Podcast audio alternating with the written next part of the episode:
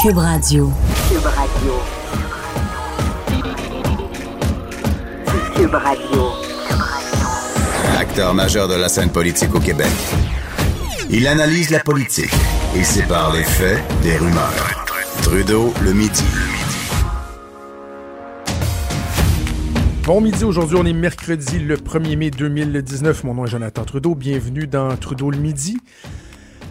Euh, j'ai l'habitude de commencer l'émission avec un, certain dynamisme. Bon, euh, vous parlez un peu de météo, mettre la table avant d'aborder des, sujets qui des fois sont pas toujours évidents, hein, des sujets qui peuvent être parfois arides, parfois divertissants, peu importe.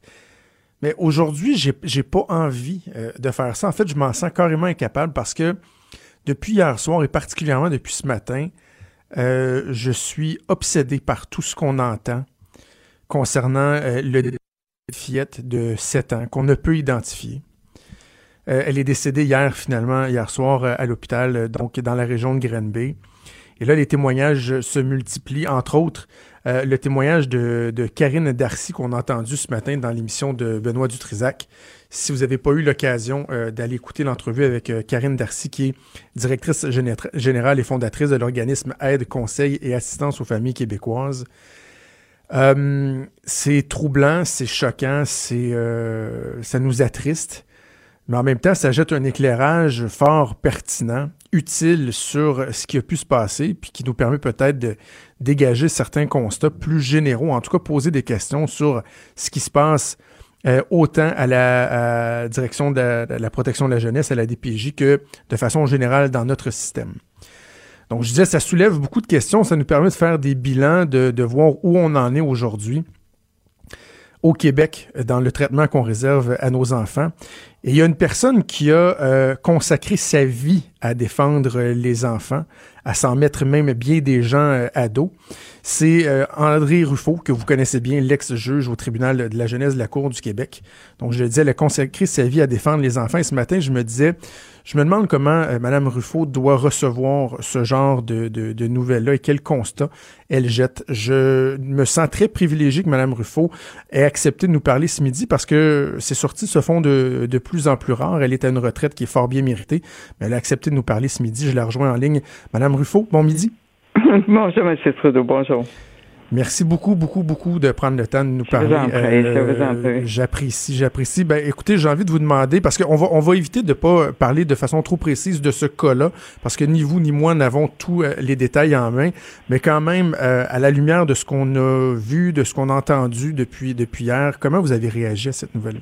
Ben, probablement comme vous, je dois faire partie de la catégorie des esprits échauffés comme nous a qualifié le directeur de la protection de la jeunesse. Quand j'ai entendu son commentaire, j'ai voulu vomir.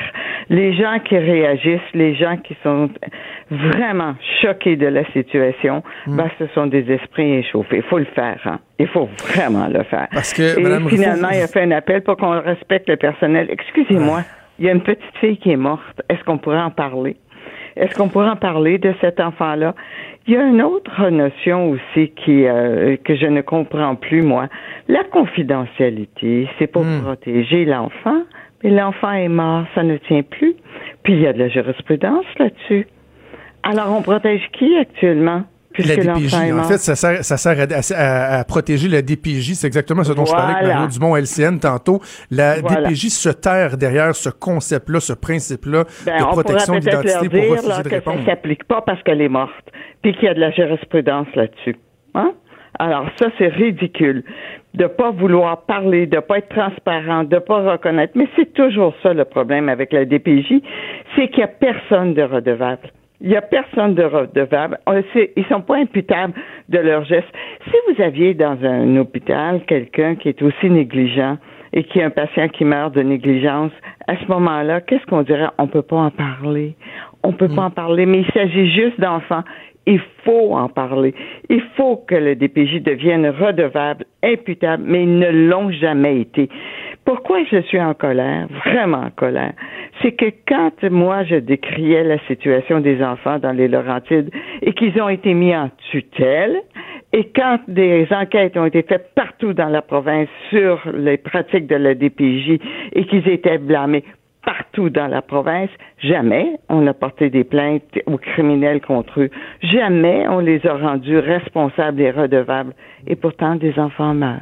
Et pourtant, Mais comment ça se fait, Mme. Ruffo? Comment ça se fait qu'on les a euh, qu'on ne les a pas rendus davantage imputables, redevables? Parce que, tu sais, j'écoutais les politiciens ce matin euh, en parler, le ministre Lionel Carman, qui franchement aurait, pu- aurait pu faire preuve d'un peu plus de vigueur dans sa réponse. Je comprends qu'il est euh, inexpérimenté dans le domaine, mais quand même, on se serait attendu un peu plus de vigueur. Et, mais, tu sais, on, les entend dire, Ah, il faut faire la lumière et tout, mais comment ça se fait qu'on le fait pas? Je vais vous l'expliquer très facilement.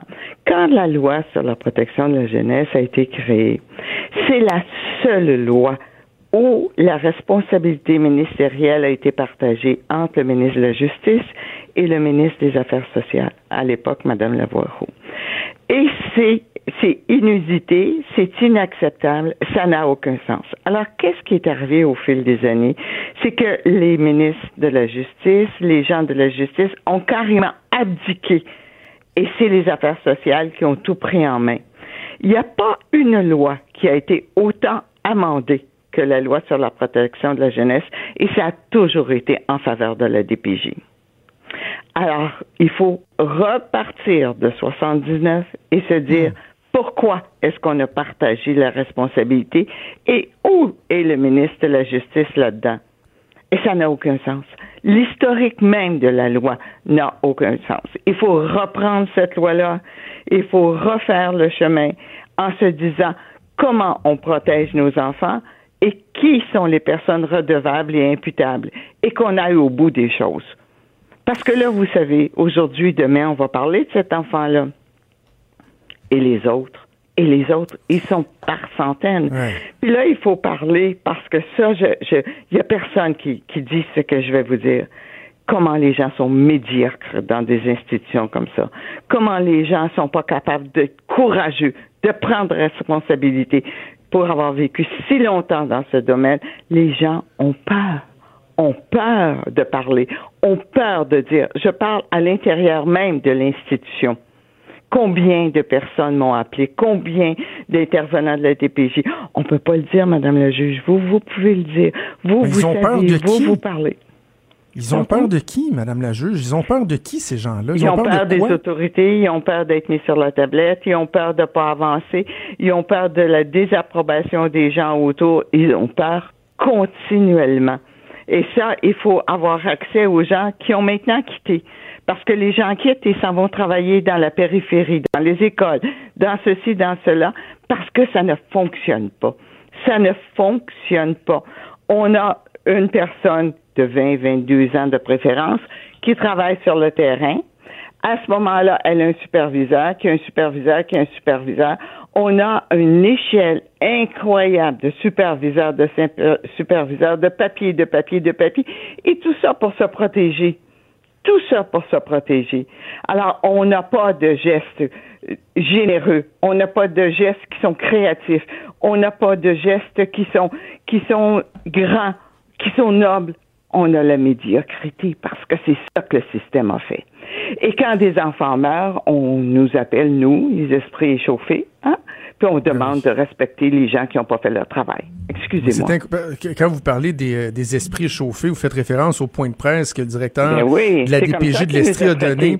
Ben Ouais, oui, le- M. Alain Trudel nous a carrément dit qu'il ne pouvait pas parler parce que c'était confidentiel. Elle est morte. Alors, la confidentialité, on repassera, là, hein, peut-être. Mais c'est mais, plus de ça, incroyable. il a dit qu'autour, il y avait tous les esprits échauffés, qu'il fallait faire attention. Ça, c'est nous autres. Parce que moi, je dois être un esprit échauffé aujourd'hui parce que moi je aussi. suis vraiment en colère. Imaginez, il refuse même d'infirmer ou de confirmer qu'il y avait un, un dossier touchant cette jeune fille-là à la direction de la protection de la jeunesse. La porte-parole qui intervient dans le point de presse pour bloquer les journalistes dans les questions qu'ils veulent poser, c'est carrément rire du monde. Et tu sais, je, je, je pense, Madame Ruffo, là, par exemple, à, à- à la, la réceptionniste qui s'est fait insulter là, au, du- au bureau de la DPJ en Estrie. Tu sais, je, je lui veux pas de mal à cette madame-là, mais elle devrait peut-être regarder ses patrons et leur dire regardez votre attitude, le Voilà. mépris avec lequel vous traitez les gens, et c'est vous qui attirez vers nous ce genre de commentaires-là. Et jamais cette personne n'osera le faire. Jamais cette personne n'osera le faire. De toute façon, on sait qu'il y avait eu des signalements à la DPJ. Il y a déjà eu des condamnations aux criminels. On peut peut-être questionner le jugement du juge qui a donné une absolution. Moi, j'écoutais ça puis je me disais, mais c'est un film, mais c'est un film. Non seulement on a agressé quelqu'un, une personne, mais on a agressé une personne vulnérable et le juge nous donne. Et puis, ce que j'ai aimé d'un commentaire, c'est que le juge, en, reprenant le, le, raisonnement du juge, lui a donné une chance. Mais moi, là, je voudrais que, comme société, on donne une chance aux enfants de grandir, de devenir beau, de devenir grand, puis qu'il y ait un peu un destin qui leur convient. Mais non, on donne une chance aux parents abusifs c'est comme un film, c'est comme un mauvais film, c'est comme un cauchemar. Je pense que si on était sincère comme société, à ce moment-là, on prendrait cette occasion pour réfléchir. Pourquoi ça arrive? Parce qu'on est indifférent aux enfants, parce qu'on manque de courage, parce qu'on n'ose pas se lever, parce qu'on n'est pas digne de la confiance qu'on met en nous comme institution, parce que l'institution rabat les gens. C'est la, grande philosophe Veil qui disait aussitôt qu'on fait partie d'une institution, on perd notre liberté. Mais notre liberté de décrier, notre liberté d'être horrifié, notre liberté de dire des enfants, c'est pas fait pour vivre cette douleur-là, cette souffrance-là. C'est pas fait pour ça, des enfants. Mais qu'est-ce que vous voulez? Mais je pense qu'aujourd'hui, aujourd'hui, là, il faudrait pas que ça se perde. Il faudrait que demain, après-demain, dans une semaine, à ma connaissance, moi, à ma connaissance, à peu près toutes les régions ont subi des évaluations et ont été blâmées.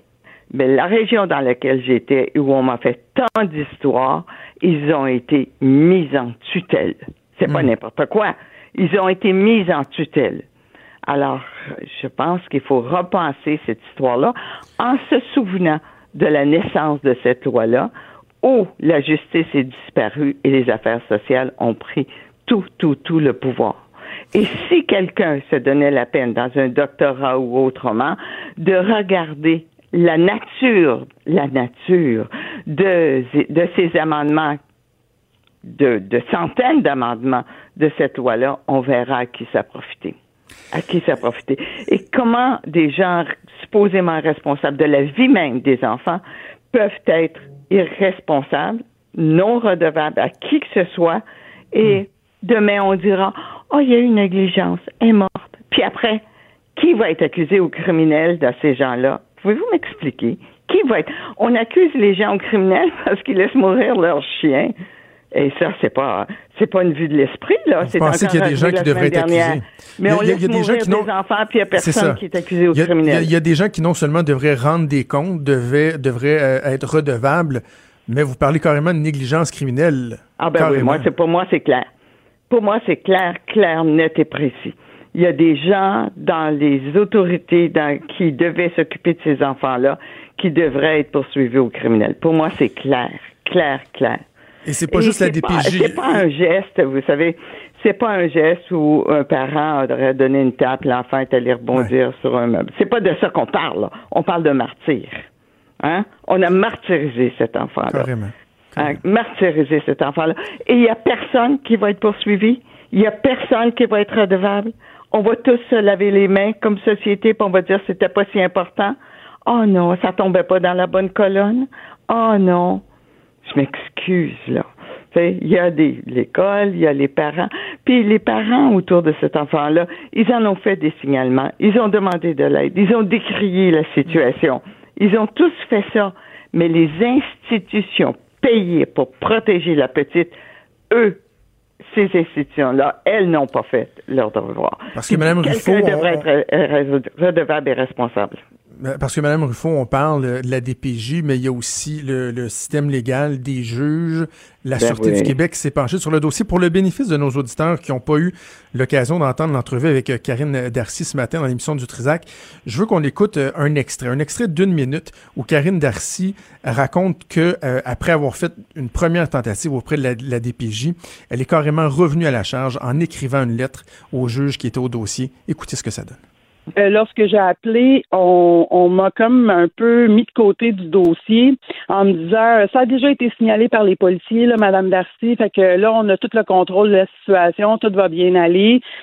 Alors moi, j'étais quand même inquiète là, tu sais, de ce que je lisais dans les rapports puis dans les différentes recommandations pour le tribunal, etc. Alors je m'étais permis d'écrire une lettre carrément à la juge en novembre 2017, Mhm. comme je vous disais tantôt, pour lui nommer mes grandes inquiétudes envers ces enfants-là, puis aussi euh, essayer de lui apporter une vision là. euh, euh, externe un peu du jugement, peut-être un peu biaisé de la DPJ, qu'en tout cas, moi, je chantais parce que Et que- qu'est-ce que- qu'est-ce qu'on vous a répondu au tribunal, Mme Darcy? Ben, premièrement, j'ai jamais pu aller témoigner. Là. La juge, elle a, elle a pas admis. Je crois qu'elle a pas admis ma lettre non plus. Euh, tout comme elle avait jamais admis les rapports psychiatriques concernant le père, etc. Tu sais, il y a beaucoup de choses que je pense que tu sais, cette juge-là, elle a peut-être pas pris toutes les preuves qui auraient pu être à, à sa disposition pour rendre des ordonnances qui ont Hmm. maintenu des enfants dans un climat de violence conjugale et de, de grande violence physique C'est aberrant, Mme Ruffo, de savoir que et la Sûreté du Québec, en plus de la DPJ, et une juge a fait fi euh, des avertissements, des drapeaux qui étaient, qui étaient levés par une personne comme Mme Darcy. Donc, il n'y a pas seulement la DPJ là, qui a erré. Là. Non. Alors, on peut peut-être se parler des juges, de la médiocrité de beaucoup de juges. On peut parler aussi des juges qui sont pas préparés, qui sont pas compétents. Un juge peut être compétent en droit, je veux bien, mais c'est c'est pas suffisant. Parce que ce qu'on doit faire, c'est d'appliquer la loi pour rendre justice à une personne ou pour une personne. Et pour arriver à appliquer la loi pour rendre justice pour une personne, il faut avoir une épaisseur humaine. Il faut avoir des connaissances dans le domaine de l'humain. Quand on est un juge et qu'on s'occupe des enfants, il faudra avoir une connaissance de la psychologie des enfants, de leur développement, de leurs besoins, de tout ça. À ma connaissance, il y a peu de juges qui peuvent se targuer d'être compétents dans ce domaine-là. La preuve en est ce que vous me racontez. Ce que vous me racontez, c'est un non-sens. Puis on regarde comment cette personne-là qui vient de nous parler était responsable, comment elle a voulu assurer la protection à ces enfants-là. Alors, elle est malheureuse et en se disant, bon Dieu, qu'est-ce que j'aurais fait de, de, de- plus? C'est sûr qu'elle se demande ça, alors que le DPJ nous traite de, de, de, de quoi encore? Mais la juge, si j'étais à sa place, je serais très malheureuse. Je me poserais des questions. En quoi ai-je rendu justice à cet enfant-là? Elle est morte. Alors, est-ce que moi, je n'ai pas fait mon devoir? Est-ce que pas moi, je n'ai pas écouté la preuve? Est-ce que je n'ai pas compris? Et à ce moment-là, espérons qu'elle puisse poursuivre sa carrière d'une façon un peu plus efficace. Mais il faut aussi parler de la formation des juges. Les juges n'ont pas la formation et la compétence pour être dans des dossiers aussi complexes. On parle de maladies mentales, on parle de troubles de comportement, on parle de toutes sortes de choses. Et les juges, les juges ont peur. Les juges ne savent pas. Les juges sont incompétents pour beaucoup, beaucoup, pas tous. Ils sont pas compétents en droit, j'en conviens. Mais euh, pour dans le domaine de l'humain, là, parce que c'est de ça qu'on parle. On parle d'humanité, on parle d'épaisseur humaine, on parle de compassion, on parle de bienveillance, on parle de courage, on parle de noblesse, de noblesse. C'est être noble que de se lever et de défendre des plus petits que soi. C'est ça la noblesse. C'est ça la noblesse. Madame ça, je pense qu'on manque de noblesse. En terminant, euh, j'ai envie de vous entendre aussi sur, parce que là, on parle bon, des responsabilités des gens qui sont impliqués dans ce genre de dossier-là. Euh, mais qu'est-ce que ça dit sur nous en tant que société? Moi, je fais souvent le parallèle lorsque je parle, par exemple, euh, du sort euh, de nos aînés qui sont maltraités, par exemple, dans des CHSLD, qui vivent dans des conditions de vie qui sont épouvantables. Et je parle souvent d'une indignation à géométrie variable. Il y a des dossiers qui nous sont amenés sur la place publique, des cas qui frappent l'imaginaire. Et là, on s'indigne, on s'indigne, on trouve que c'est donc bien épouvantable. Mais deux, trois jours après, ça retombe dans l'oubli. Même chose pour le sort réservé à nos enfants, la protection de nos jeunes, de nos petits cocos. Euh, en tant que société, est-ce qu'on n'a pas aussi un rôle à jouer, à maintenir la pression, à exiger des changements, pas juste s'indigner pendant 48 heures, puis ensuite retourner à nos débats futiles de signes religieux et autres? Ça dit quoi sur la Il y, société? a deux, il y a deux niveaux. Je pense que notre première responsabilité, puis moi qui suis dans le vieillissement, comme j'aime le dire, je m'aperçois qu'autour de moi, il y a plein de personnes âgées qui ont besoin de mon amitié, de ma bienveillance, de mon sourire, et puis de, de, de présence pour les aider à sortir, pour les aider à faire des choses et des choses. La, la, la véritable intervention commence autour de soi, comme la petite roche qu'on lance. Puis là, on grandit grandit, on grandit. Alors, ça commence par nous, les familles, les amis, les voisins. Quand on vit dans des grands buildings, les gens qui sont autour de nous, de s'intéresser puis d'être présent là. Ensuite de ça, je pense qu'il y a une chose qu'on a vraiment, vraiment oubliée, c'est la prise de parole. Je disais tantôt qu'on n'a mmh. pas. Il faut prendre la parole. Il faut vraiment le dire, le redire et le redire. Ceux qui savent écrire, il faut écrire. Ceux qui savent parler, il faut parler. Il y a aussi toute cette communauté qui est prête à se lever pour aider. Mais encore là, il faut des leaders. Il faut des leaders qui sont capables de réunir ces personnes-là. Moi, je pense que le premier mouvement là, se fait dans la communauté, tout près tout près de nous. Puis ensuite, il faut avoir cette parole politique, cette parole politique de revendication en disant j'exige pour mes vieux qui se lavent, j'exige pour mes vieux qui mangent bien, j'exige pour mes enfants, quels qu'ils soient, qu'ils puissent aller au bout d'eux-mêmes. Mais vous savez, il y a un autre drame aussi, on n'en parle pas souvent, les enfants surdoués. Hein? Qu'est-ce qu'on en fait des enfants surdoués? On les rabat, on les rapetisse, on, dit hein, sois comme les autres. Mais je m'excuse. Tous ces beaux talents, toute cette grandeur qu'on étouffe. Alors moi, je pense que ce qu'il faut se décider, c'est d'arrêter de penser qu'on va tous être des héros, des héros avec des médailles. Ça, ça me fatigue souverainement on est, je pense, un héros à chaque minute, à chaque jour, quand on prend en compte les gens qui sont autour de soi et les besoins qui sont autour de, nous. Mais l'autre chose, c'est de ne pas avoir peur. Est-ce qu'on pourrait arrêter d'avoir peur? Est-ce qu'on mm. pourrait arrêter de manquer de courage? Parce qu'une fois qu'on analyse nos peurs, finalement, on n'a peur de rien. on a peur de rien. On se dit, mais j'ai peur de quoi au juste? Mais c'est rien. Alors, il faut reprendre le courage de dénoncer, le courage de dire. J'ai toujours eu une excellente relation avec la grande majorité des policiers. Nos policiers sont sensibles, ils sont capables de réagir, ils sont capables de dénoncer, puis ils ont bien moins peur que tous ceux qui peuvent travailler pour la DPJ. Allons-y allons-y.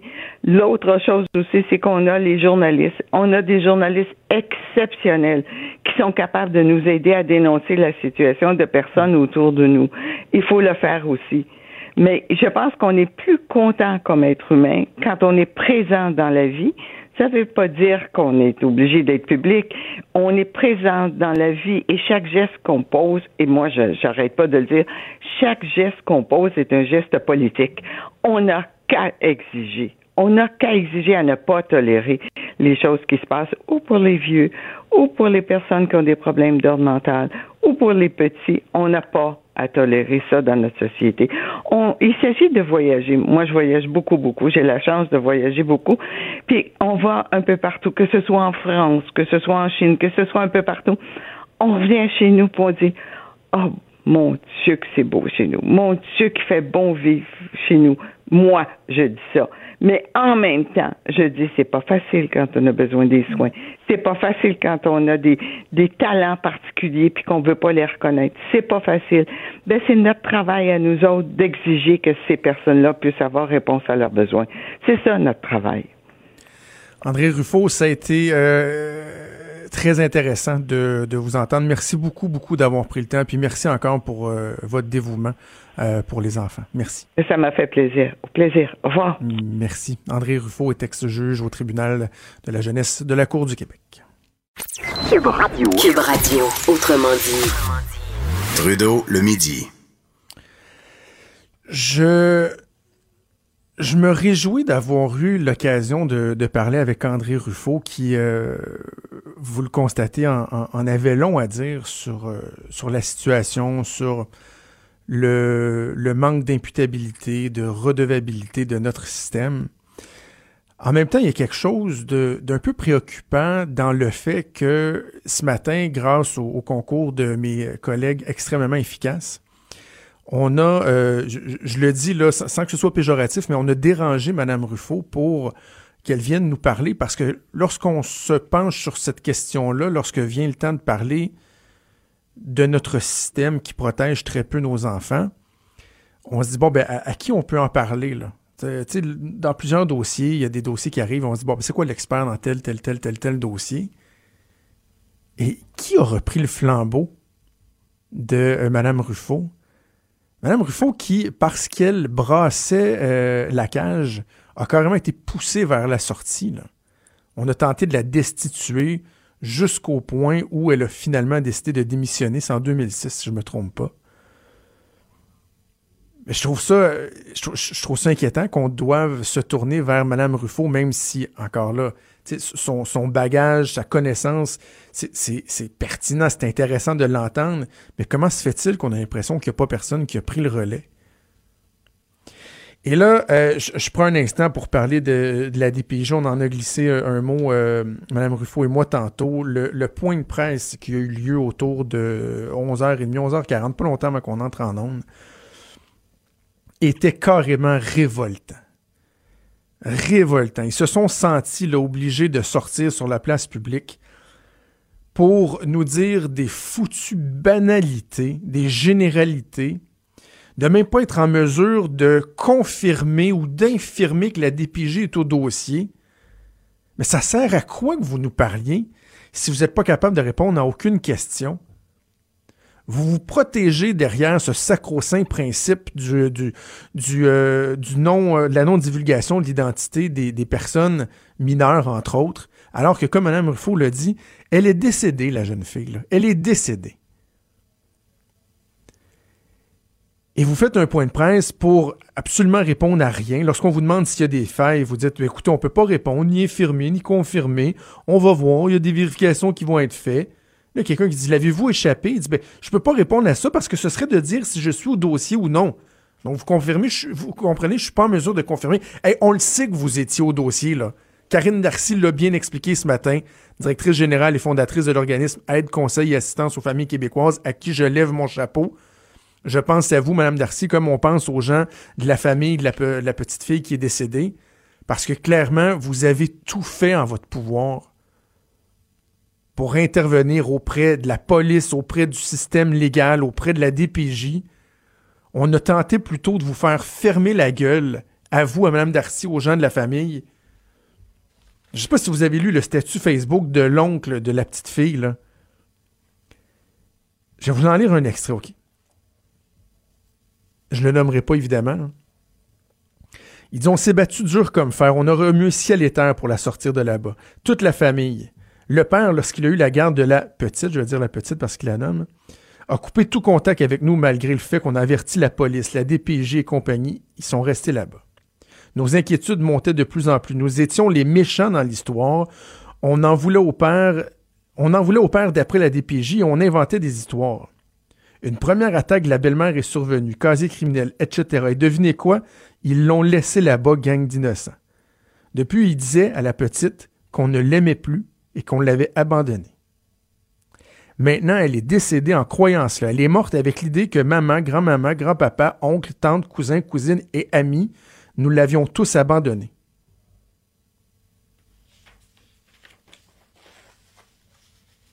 Tout était là. Tout était là. Les abus, les problèmes psychologiques du père, la belle-mère qui a été accusée, des problèmes de malnutrition, ils l'ont retiré de l'école pour lui faire une éducation à domicile. Les grands-parents qui envoient des messages à l'aide. Euh, Madame Darcy, des organismes qui disent eh, Regardez, c'est pas normal ce qui se passe là-bas. Madame Darcy disait ce matin en entrevue que, bon, on a, on a appris ce matin que la pauvre fille avait été ligotée, mais que le fait qu'elle était enfermée dans sa chambre, ça pour eux, c'était pas nouveau. Là. Ils savaient c'était au dossier. Et ils ont rien fait. Ils ont rien fait. Et vous osez, bande de pleutres, sortir sur la place publique et nous dire ben vous savez, on peut pas rien faire. Shame on you. Honte à vous.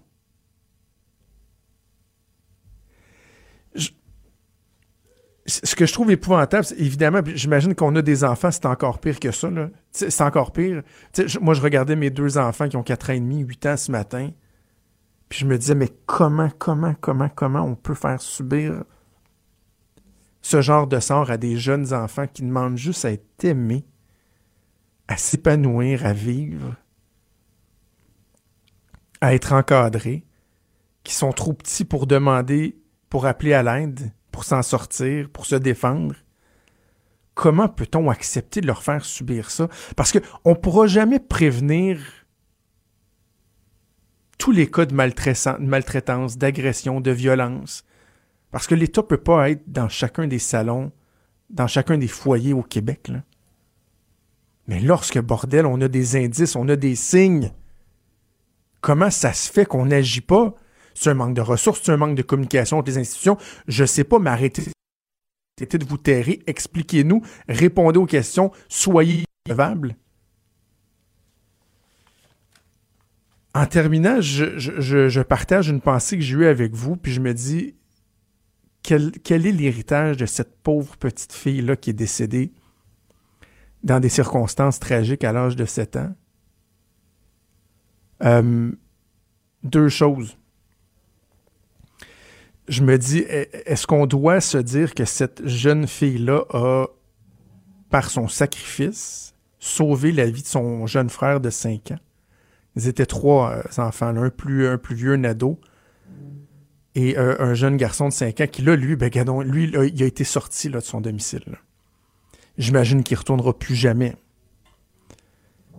Est-ce qu'on doit comprendre que cette jeune fille-là, par son sacrifice, aura sauvé la vie de son jeune frère de 5 ans? Et sinon, ben, j'aimais le souhait que cette histoire-là ne tombe pas dans l'oubli, comme c'est trop souvent le cas, et qu'on euh, ait, par exemple, des dirigeants, des décideurs publics qui n'accepteront pas de passer à autre chose, qui n'accepteront pas de laisser la lourde bureaucratie de la DPJ avoir le dessus sur l'indignation publique, l'indignation citoyenne. Parce qu'au-delà des débats de société qu'on peut avoir qui prennent bien, bien, bien, bien de la place, il y a un enjeu qui est fondamental, celui de l'avenir de nos enfants, du sort de nos enfants, de la chair de notre chair, de ceux qui vont euh, continuer à, bâtir le, Québec qu'on veut bâtir, qu'on qu'on idéalise, ben, il faut en prendre soin. Quand Trudeau parle de politique, même les enfants comprennent. Jusqu'à 13. Vous écoutez Trudeau le midi. Cube Radio.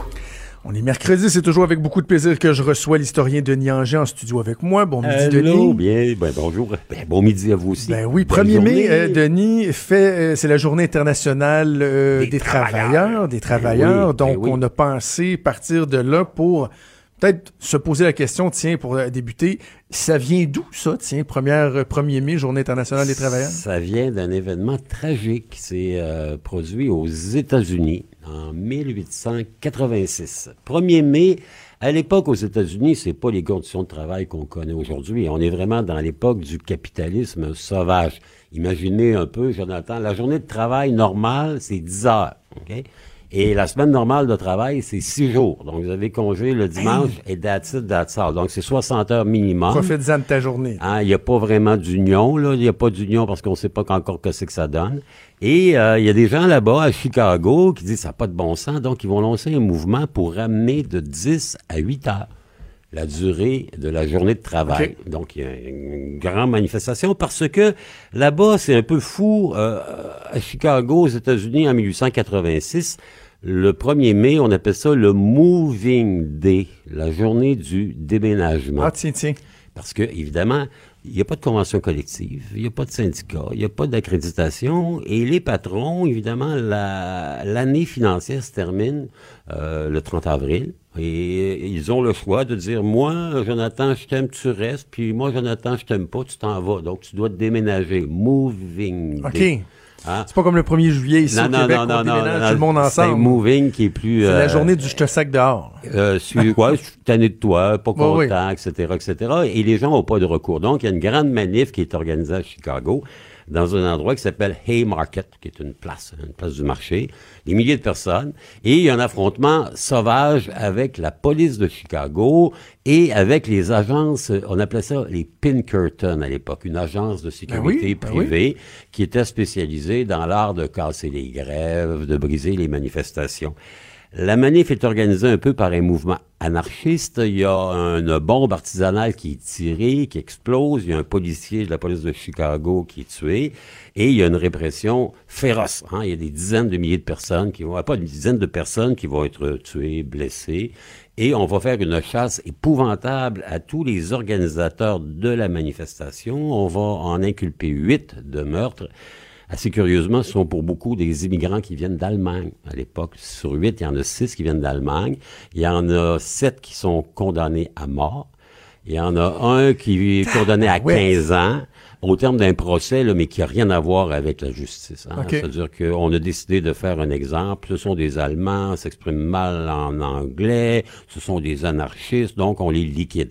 Il y en a huit qui vont être pendus un an plus tard. Il y en a un qui va se suicider dans sa cellule. Il y en a deux qui verront leur peine commuée de la pendaison à la prison à perpétuité. C'est épouvantable et ça crée une onde de choc à travers le monde. Le monde qui est en train de commencer à s'organiser, le monde ouvrier, l'ancêtre des syndicats, à tel point que trois ans plus tard à Paris, on va créer ce qu'on appelle l'internationale ouvrière. Donc, une espèce de regroupement de représentants des ouvriers de partout et on va décréter que dorénavant, le 1er mai, en témoignage du massacre de Haymarket à Chicago, il y aura cette journée internationale des travailleurs. Ça part comme ça.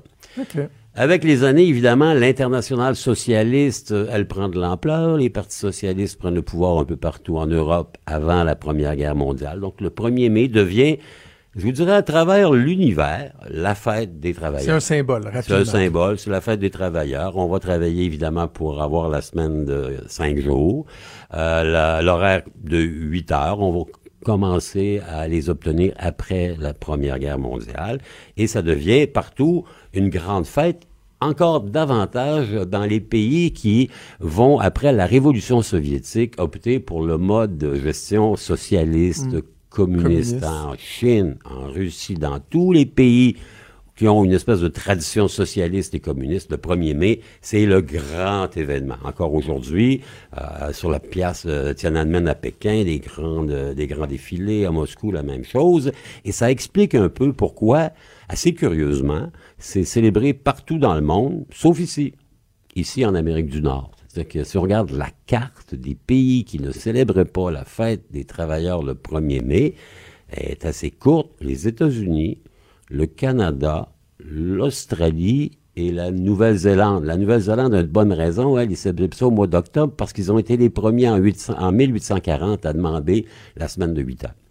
Et pourquoi ici? Ben parce que l'association avec les rouges, avec les communistes, les socialistes, fait en sorte que les Américains se disent ouais, mais ça c'est un événement qu'on veut pas trop trop commémorer parce que ça nous fait pas vraiment une, belle fleur à la boutonnière. Vous savez que euh, après les procès de Chicago, quelques années après, le gouverneur de l'État de l'Illinois a reconnu que le procès il était frimé, que les gens qui ont exécuté, finalement, c'était des gens qui avaient eu un défaut de prendre la parole lors de la grande manifestation, mais il n'y a personne qui pouvait être relié avec la bombe artisanale qui avait été tirée sur les policiers de Chicago. Donc, euh, un peu par, euh, comment dire, par honte nationale, les Américains ont décrété que eux, la fête, ce serait plus en septembre. C'est ça, c'est la fête du travail qu'on a travail. en septembre. Et nous, euh, et nous, les Canadiens, qui avons l'habitude de, de nous coller pas mal aux Américains dans pas mal de choses, ben, on a fait la même chose.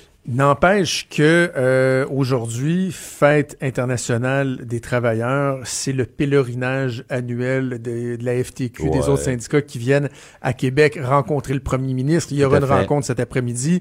Eux, bon, ils vont demander un salaire minimum à 15 de l'heure, ils vont faire un petit photo-op. Finalement, bon, il n'y aura pas grand suite à ça, on le sait, mais c'est comme, comme une source gouvernementale me disait, c'est comme l'équivalent d'une classique hivernale au hockey. Chaque année, bon, il y a ça. Depuis 40 ans, depuis l'époque où euh, Michel Chartrand ben, C'est ça, ben c'est ça, ça nous permet de, de, remettre tout en contexte le, le tout le mouvement syndicaliste ici au Québec.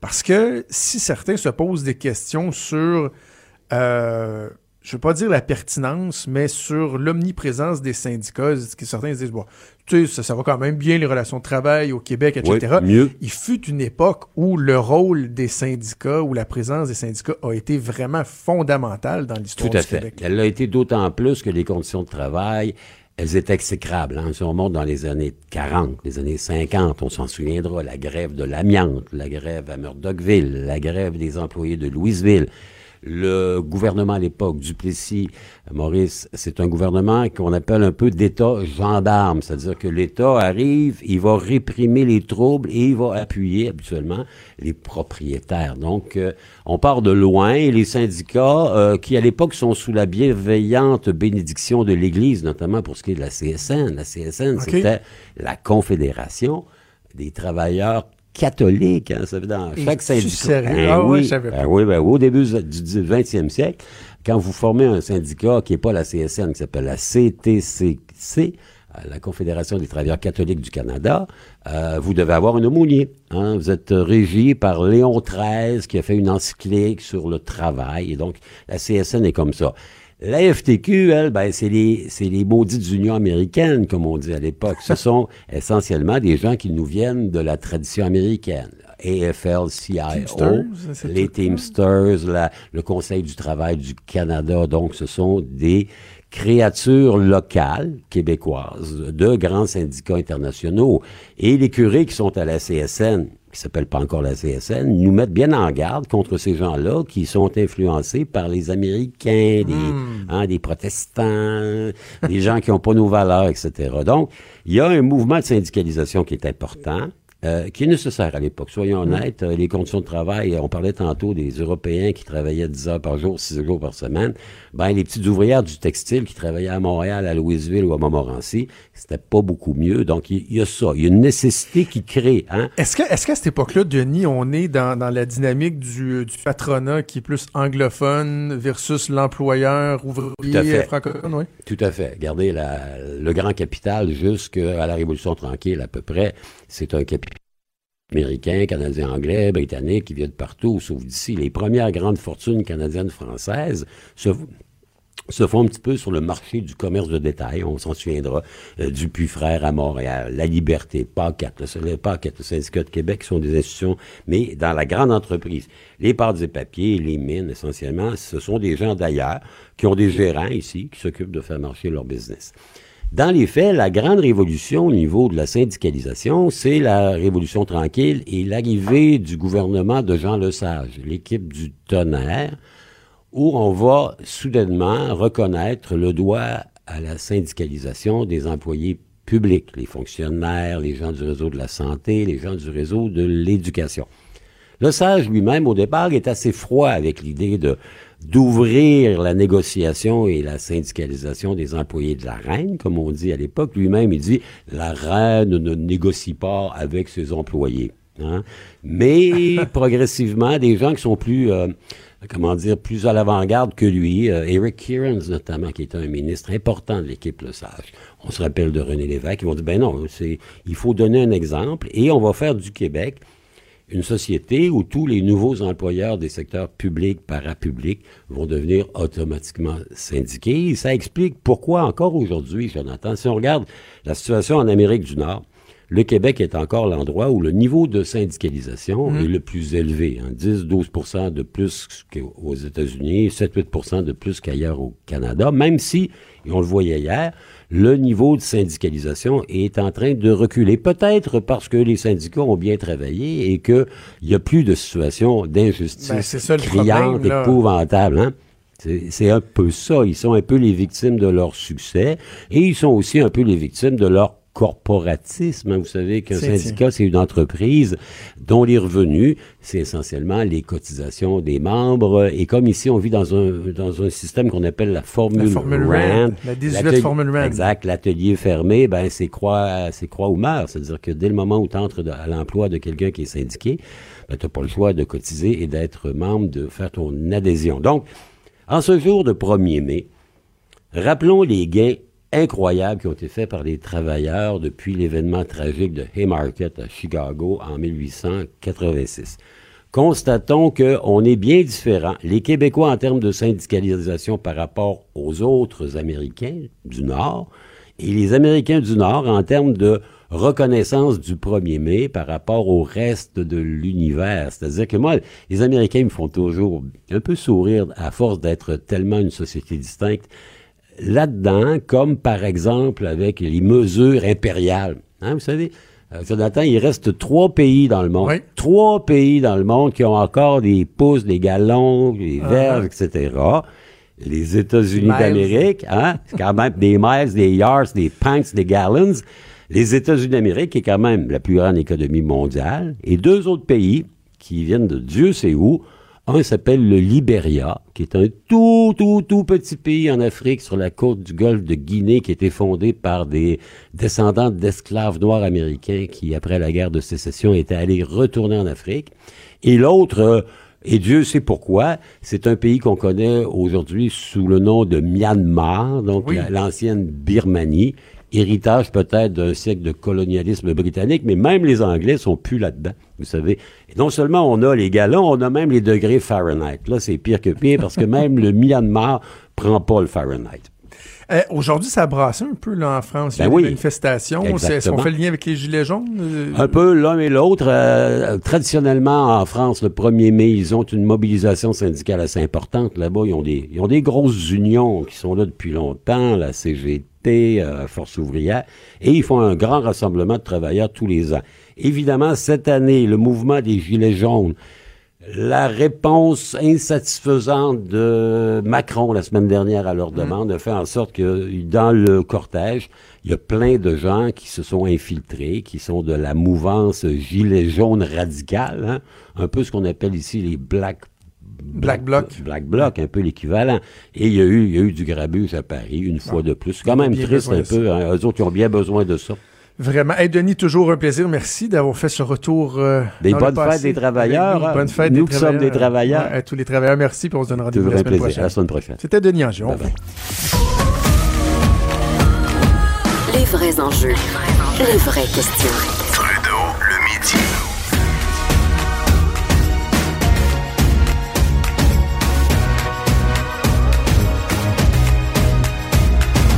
Cube Radio. Je, je, reviendrai pas là-dessus, juste vous dire qu'en nouvelle de la dernière heure, la TVA Nouvelle, le journal qui ont sorti euh, une nouvelle à l'effet que la, jeune fille de 7 ans, euh, la veille de son décès, aurait tenté de, fuir la résidence en pleine nuit. Ça serait présenté chez des, parents. ça n'arrête pas de s'ajouter. comment faire autrement que de de continuer à penser d'être euh, à cette jeune fille-là, d'être hantée par ça. Euh, je prends quand même le temps de, vous parler d'un autre sujet. Euh, revenons sur les inondations un peu. Je trouve que c'est important de le faire parce que hier, il y a des, informations fort pertinentes qui ont été dévoilées à l'effet qu'il y a des, rapports qui, avaient été faits dans, dans l'histoire, dans le temps, dans le passé, sur cette fameuse digue à Sainte-Marthe-sur-le-Lac, notamment en 2008 un rapport qui disait il faut intervenir et ce de manière urgente parce que sinon les conséquences pourraient être catastrophiques. Ce qui a été fait à ce moment-là, c'est qu'en 2009, il y a des travaux qui ont été effectués, qui ont fait l'objet de dérogations du ministère de l'Environnement, donc pour permettre de répondre à l'urgence, d'accélérer les choses. Et là, on a appris donc dans le journal qu'en novembre 2017, il y a eu un autre rapport qui a été fait par une firme engagée par la municipalité qui euh, concluait que il fallait solidifier la digue à sa base, d'effectuer de, une espèce d'enrochement à la base de la digue et de l'augmenter en hauteur, donc euh, d'environ ces deux pieds de mémoire. Et là, euh, les gens ont fait ni une ni deux pour se tourner vers la mairesse, Mme Paulus, Sylvie Paulus, et la blâmer sévèrement en disant, ben voyons, là, regardez, là, il y a eu un laxisme, il y a eu laxisme, et si c'était pas de... Euh, de cette incapacité à agir rapidement avec le rapport qu'on avait entre les mains, mais peut-être qu'on aurait évité la situation. Je sais que dans euh, des cas comme ceux-là, et c'est un réflexe qui est tout à fait naturel, on va chercher quand même à trouver des coupables. Pas pour les sacrifier, mais on, a un besoin de comprendre, un besoin de s'expliquer qu'est-ce qui s'est passé et d'être capable aussi, tu sais, de, ben, des fois, de, déverser un peu notre colère, parce qu'il n'y a rien de pire que l'incompréhension de dire, mais comment ça se fait, qu'est-ce qui s'est passé, pourquoi? On va s'entendre que ça peut être commode d'avoir une personne que vous pouvez pointer du doigt, une situation, euh, trouver des explications. Ça rejoint un peu les cinq processus du deuil, d'acceptation du deuil dont on a parlé avec le, psychologue clinicien Pierre Faubert hier, la frustration, etc. Bon. En même temps, il faut prendre un pas de recul. Et là, je blâme pas les gens qui sont sur place, là. Tu sais, qui eux sont. J'ai beaucoup parlé de la détresse, qui sont profondément démunis, dans certains cas, savent pas quand est-ce qu'on pourra retourner chez eux, dans quel état leur demeure va être, qu'est-ce qui va devenir d'eux.